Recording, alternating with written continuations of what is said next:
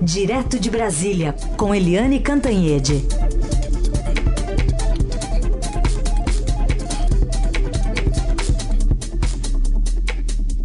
Oi, Eliane, bom dia.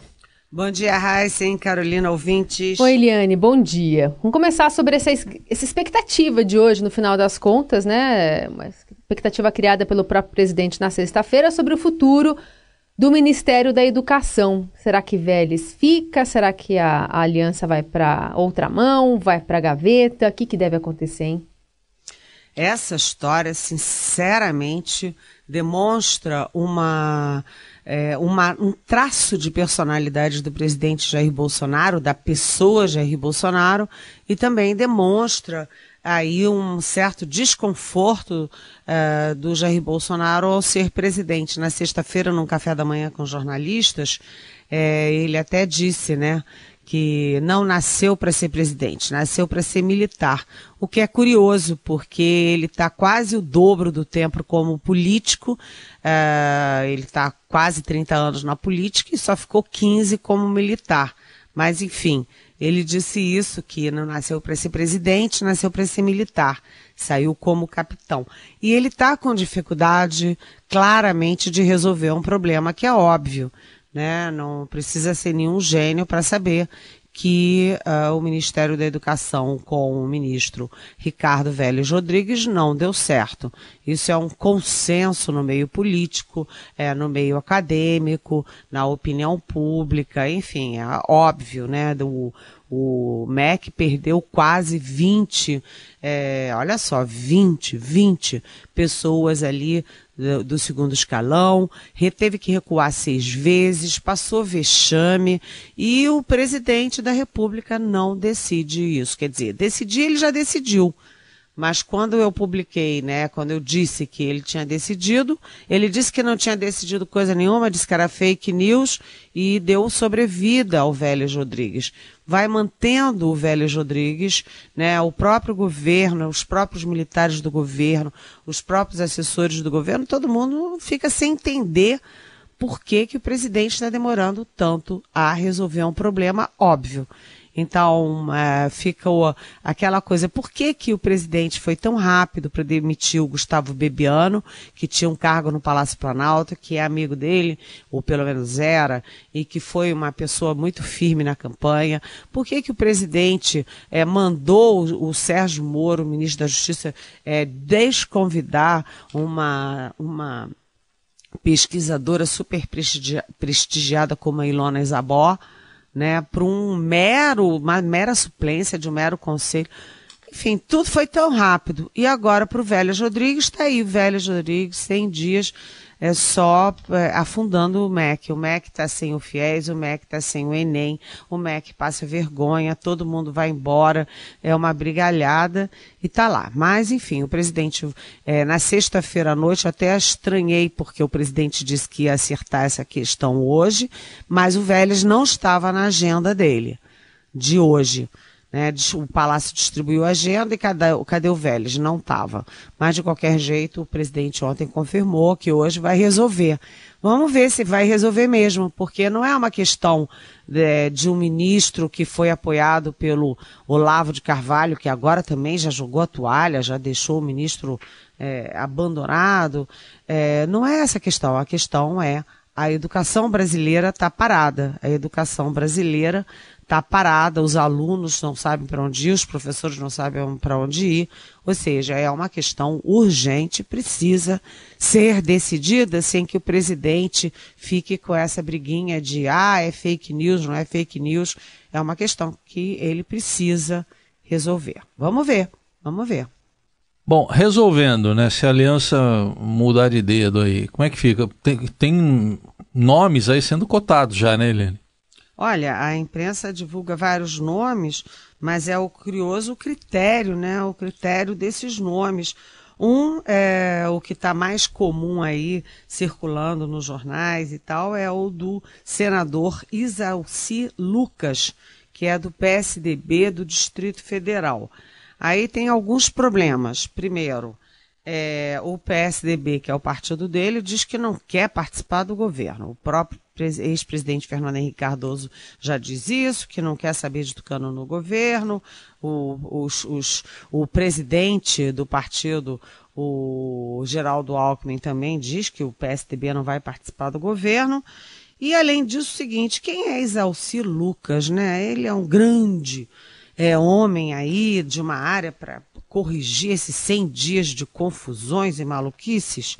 Ele foi apenas contador de escolas privadas. Quer dizer, o currículo dele não é nada assim brilhante, né, para tirar o MEC do buraco. Outro nome que se fala é o presidente da CAPES, que é o Anderson Ribeiro Correia. Né? Ele eh, tem apoio da bancada evangélica porque é evangélico. Ele tem um currículo um pouco melhor porque foi reitor do prestigiado ITA mas a educação brasileira precisa de alguém que conheça as grandes dificuldades, né, os grandes problemas da educação, uma área chave do Brasil. É, enfim, a gente está meio sem entender. Tem também mais um nome que é do sindicato das escolas privadas, sabe? O grande problema da educação brasileira, das escolas públicas né, daquelas crianças que precisam do Estado, precisam das escolas públicas, precisam do setor público para poderem ter alguma chance na vida. É, eu tenho muito medo de botar alguém é, muito ligado à, à iniciativa privada, às escolas privadas, para gerenciar uma área que precisa muito do setor público. Todo mundo é muito a favor, cada vez mais a favor das privatizações, mas no setor público é, a educação, a educação é claro exemplo, né, educação e saúde, de é, áreas que têm que ser fortemente não apenas subsidiadas pelo Estado, mas que tenham, o Estado tem uma enorme responsabilidade sobre elas. Enfim, vamos ver se não cai o Vélez e entra alguém que também vai dar muita dor de cabeça, não ao presidente, mas ao país. Vamos ver. É isso. A expectativa para essa segunda-feira de decisões que possam sair, né, a partir dessa dessa DR, né, que o presidente da República deve ter com o ministro é, Vélez. Bom, outra questão que a gente aborda aqui contigo é de um balanço que deve ser apresentado aí nos 100 dias de governo. Aliás, logo no, no começo da gestão, o Bolsonaro até pediu né, para cada ministro apresentar ali algumas prioridades para a pasta e ele ia pensar algumas para serem apresentadas com resultados já nesse balanço dos 100 dias. Como é que deve ficar aí essa, essa avaliação, hein, Eliane? Olha, é, esse é um problema, porque nos 100 dias do próprio presidente, é, as pesquisas mostram, né, o Ibope deu em primeira mão, ontem o Datafolha confirmou que o presidente vem perdendo aí apoios. O Ibope tinha uma comparação da posse até os primeiros dias, mostrando que ele caiu 15 pontos. E o Datafolha ontem confirmou que o Bolsonaro é o presidente pós-redemocratização com menor apoio popular. Né? Ele é o campeão aí negativo de apoio popular nos primeiros dias, no primeiro trimestre. É, então o presidente diz, ah, ontem ele disse assim, ah, não é tanta notícia ruim assim. Ele reclamou depois de sair de um é, churrasco com velhos amigos de caserna.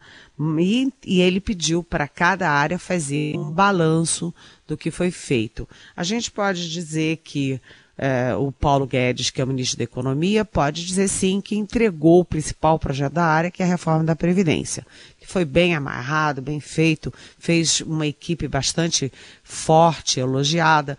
O ministro Sérgio Moro da Justiça também entregou o pacote anticrime, anticorrupção ao Congresso Nacional, quer dizer, é um start é importante para a pasta dele, que além de justiça é também de segurança pública.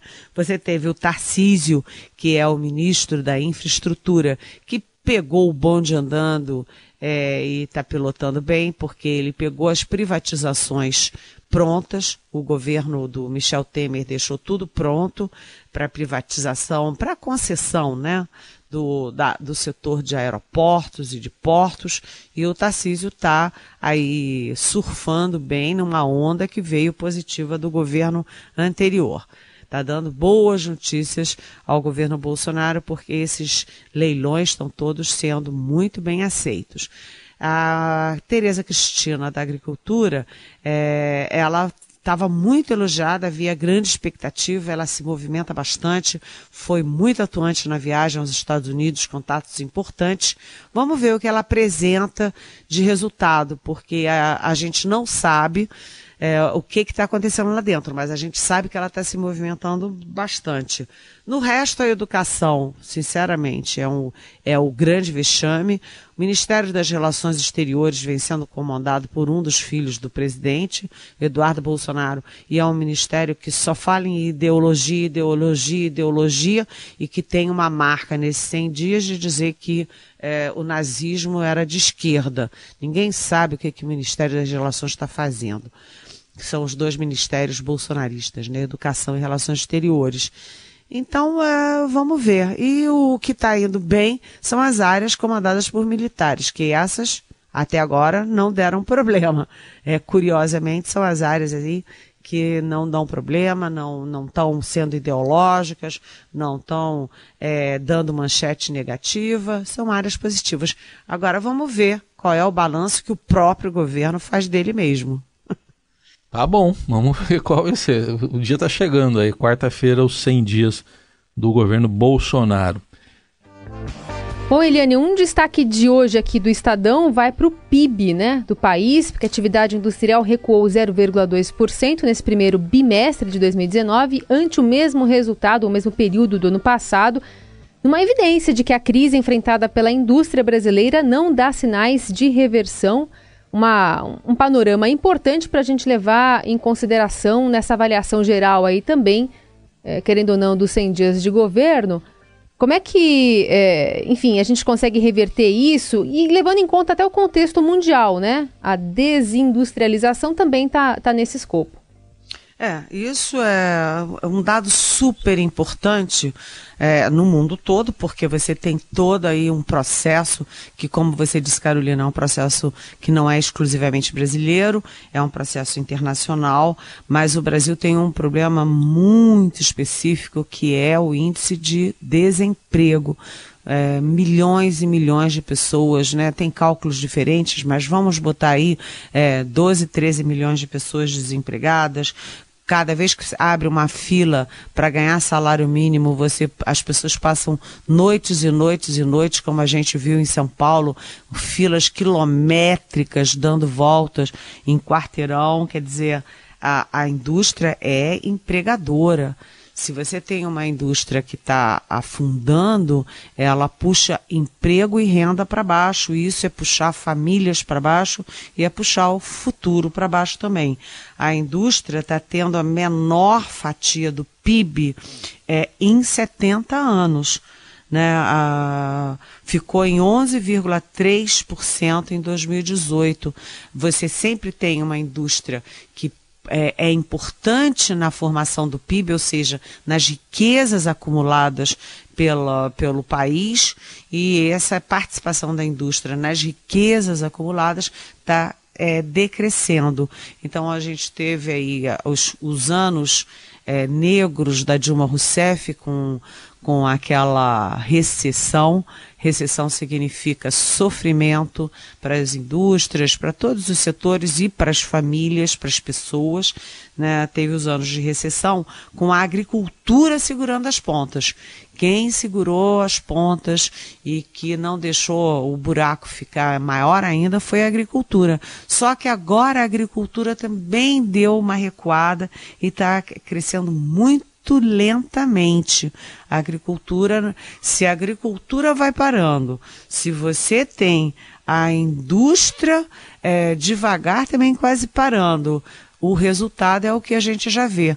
São cinco previsões seguidas de queda na, no PIB desse ano. Ou seja, é, o crescimento brasileiro, a expectativa era, oba, saímos do pior da crise, o Temer deixou as coisas mais ou menos encaminhadas, o Bolsonaro traz aí uma espécie de, uma espécie não, traz muita expectativa favorável, quer dizer, todo esse impulso original, ele está é, refluindo. Isso é muito, muito grave e a gente já tem agora a previsão do PIB a menos de 2%, abaixo de 2%. O crescimento da economia brasileira, portanto, o crescimento de emprego e renda. É, essa questão da, da indústria, ela não tem que ser discutida como uma questão do setor ela tem que ter, ser discutida como uma questão nacional é, prioritária. Uma das questões, por exemplo, que você pode é, debater nesse contexto é da burocracia, excesso de burocracia, excesso de impostos, né, que segundo o próprio setor, aí estão tirando 37 bilhões de um setor tão importante. Está se falando muito pouco da indústria e é preciso que alguém comece a olhar para a indústria. O Paulo Guedes está olhando muito para para a reforma da Previdência, para a questão do setor público, que é efetivamente o maior problema brasileiro, mas isso não pode significar deixar a indústria de lado. A indústria é altamente empregadora. Muito bem. Tem pergunta de ouvinte aqui, Eliane, para você, Camila Honorato, de São Paulo. Gostaria de saber o que a Eliane está achando dessa agenda do Mourão nos Estados Unidos. Ela pergunta: não é estranho, lembrando, entre os itens da agenda, o um encontro com brasileiros ali que chegaram a ser atacados pelo filho do presidente Eduardo Bolsonaro. O presidente confirmou e depois pediu desculpas. Isso naquela viagem dele lá também aos Estados Unidos. Oi, Camila. Bom dia. Você acha esquisito? Eu acho esquisito. Eu até sou capaz de achar que a Camila e o Heisen também acham esquisito, mas eu acho que quem mais deve estar com a pulga atrás da orelha é o próprio presidente Jair Bolsonaro, com essa desenvoltura do vice-presidente Hamilton Mourão.